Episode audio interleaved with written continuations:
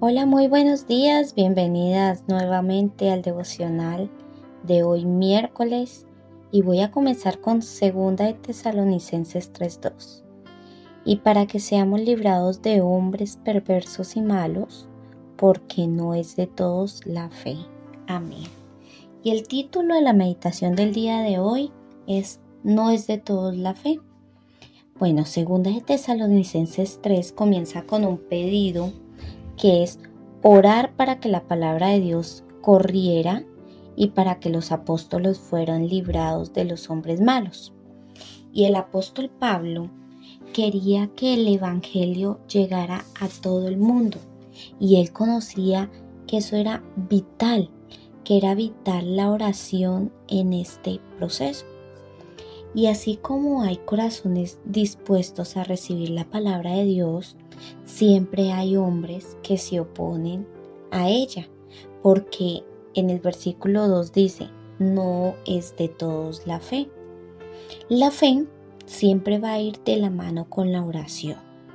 Y cuando oramos pidiéndole al Señor que nos guarde y nos guíe, lo hacemos porque creemos que Jesús, que Él, que Él es el Todopoderoso, nos va a guardar.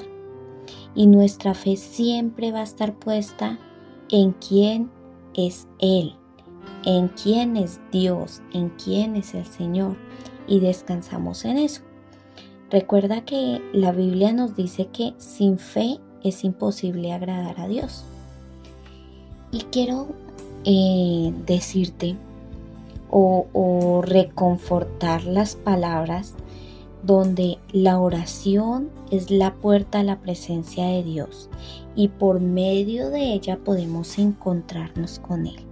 Además, al orar podemos obtener las fuerzas necesarias para las batallas que se nos vienen día a día.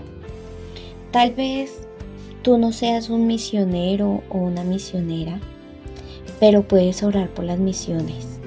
De esta forma participas en la obra que el Señor está haciendo en todo el mundo. No importa dónde te encuentres o cómo te encuentres. La oración es algo que todos podemos usar para que el Evangelio llegue hasta el último rincón de la tierra.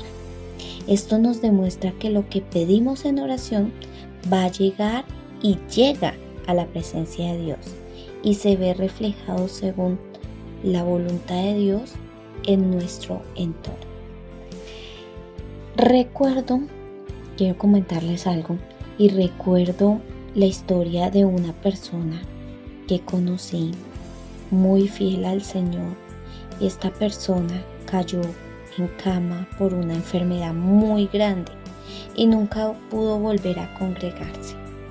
Cuando ella falleció, su familia encontró un cuaderno lleno de nombres de personas que ella había conocido y por las cuales había estado orando hasta el último día que vivió.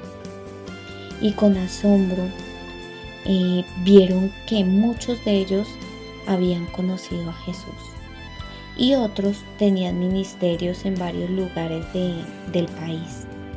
Ella descubrió realmente la manera de impactar el reino de Dios con su clamor.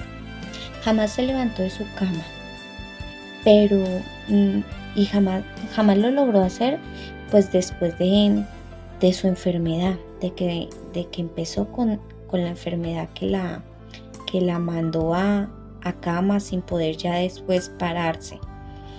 Pero, pero al orar podía ella apoyar a otras personas que estaban muy lejos.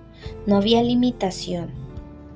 Y no había limitación por una cama, ni mucho menos por la distancia que habían entre ellos.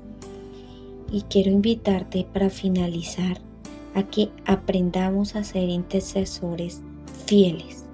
Orar es un ministerio, pero también es un privilegio. Bueno, con esto termino el día de hoy.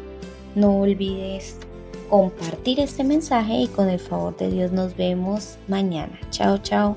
Bendiciones.